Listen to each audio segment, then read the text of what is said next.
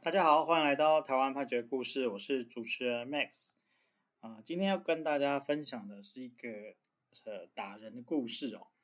那就是有一天，故事的主角阿渊呢，他被检察官起诉。那起诉书的记载呢，就是说阿渊他在呃一百零一年到一百零二年之间，在康健公司担任员工。那后来这个呃他的主管是叫阿满。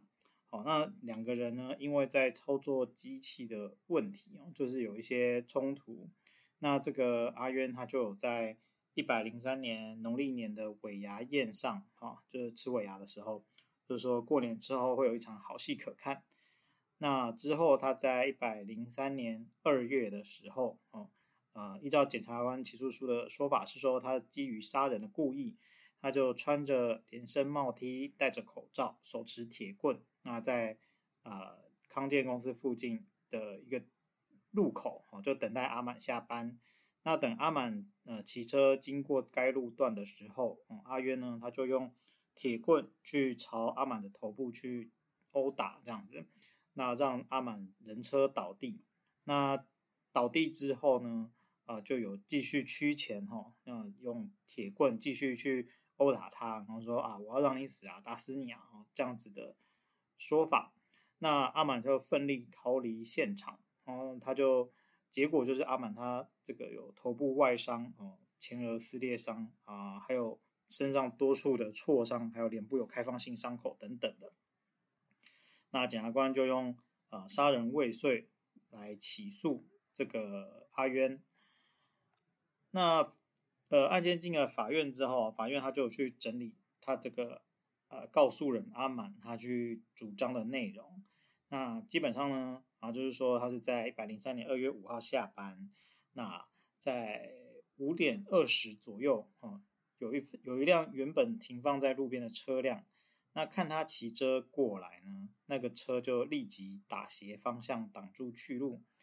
然后这个驾驶座的车门就打开，有个男子他就呃手持铁棍来殴打他这样子。那这个阿满有说啊，你是阿渊这样子。那后来这个男子就驾车逃离现场，嗯，他有求救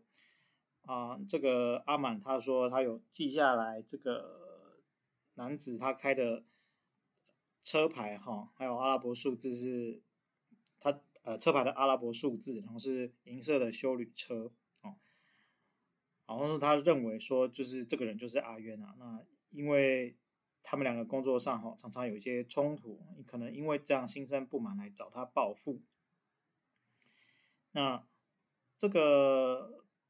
法院呢，他听到了阿满然后上面的这些主张哈，他首先啊就去查相关的资料，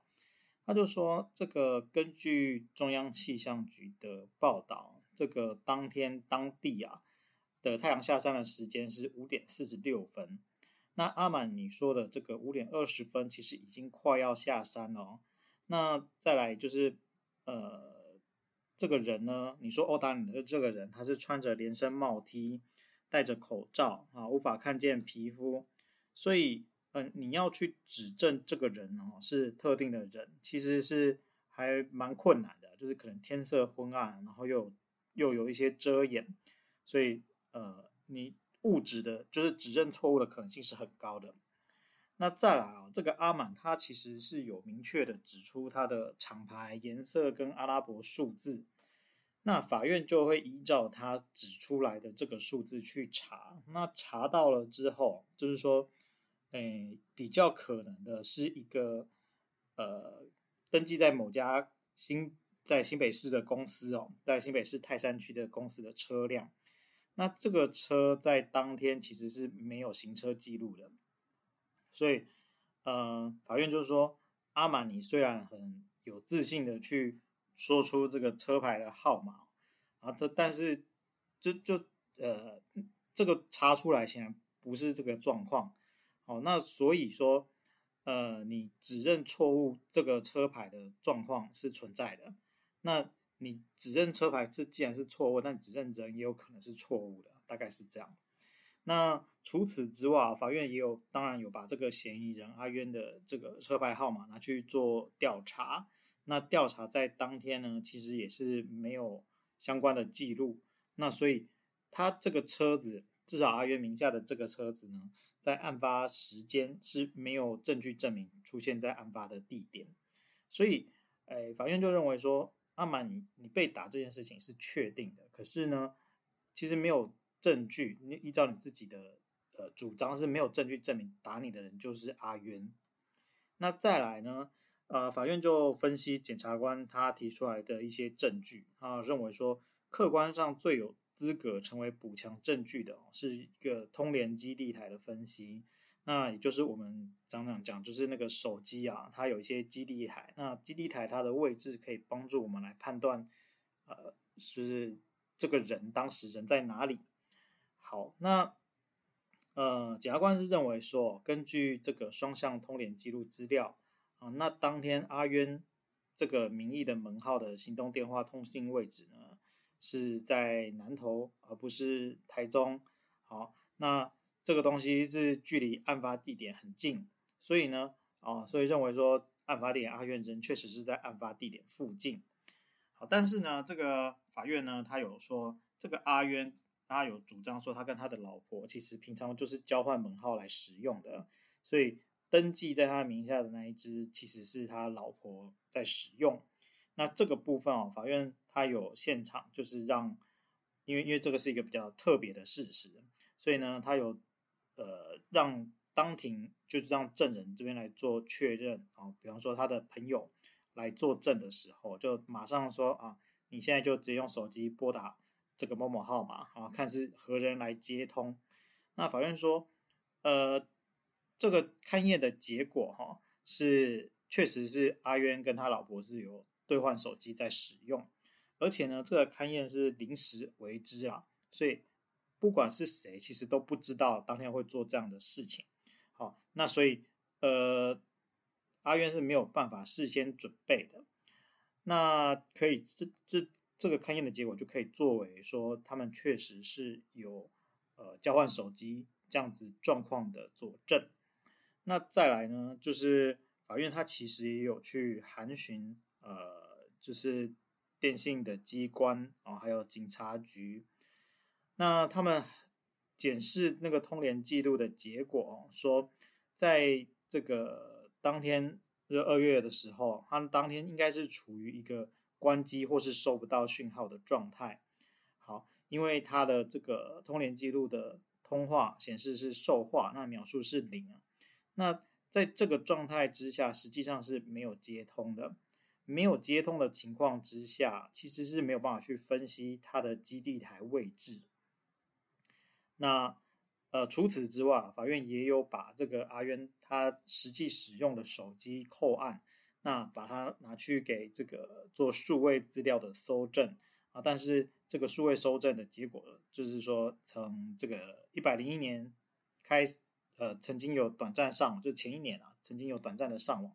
之后就没有再上网了，说也没有使用 Google 账号等等的，所以也没有办法去分析手机定位的位置，还有基地台的位置。好，所以从法院的角度来看，哦，就是说，呃，其实这些基地台的资料是没有办法去证明说阿渊当时人确实是在现场。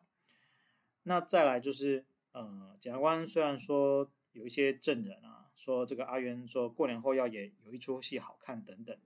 但是对于法院来说，到底好戏是什么意思？那想要就算是要对人不利哈，那这个不利的对象是谁啊？其实都不确定。那证人其实也都没有办法做很明确的描述，所以没有办法呢啊、呃、来作为佐证。那此外啊，检察官也有传唤那个公司的一些其他员工。啊，要去证明说两个人工作上确实是有一些冲突。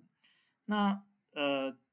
法院是说，就算两个人有一些冲突了，在前面一些客观证据都没有办法证明说他人在现场的时候，其实本来就不能够作为补强。那此外，有部分的证人也有说，就是这个阿满他这个对其他员工讲话态度不太好，那也不太呢想要教导，不太想要教导其他的新进员工，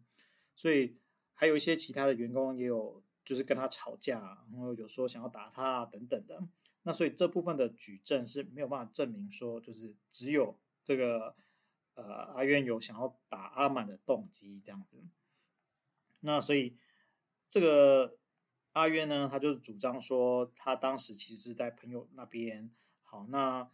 人不在现场，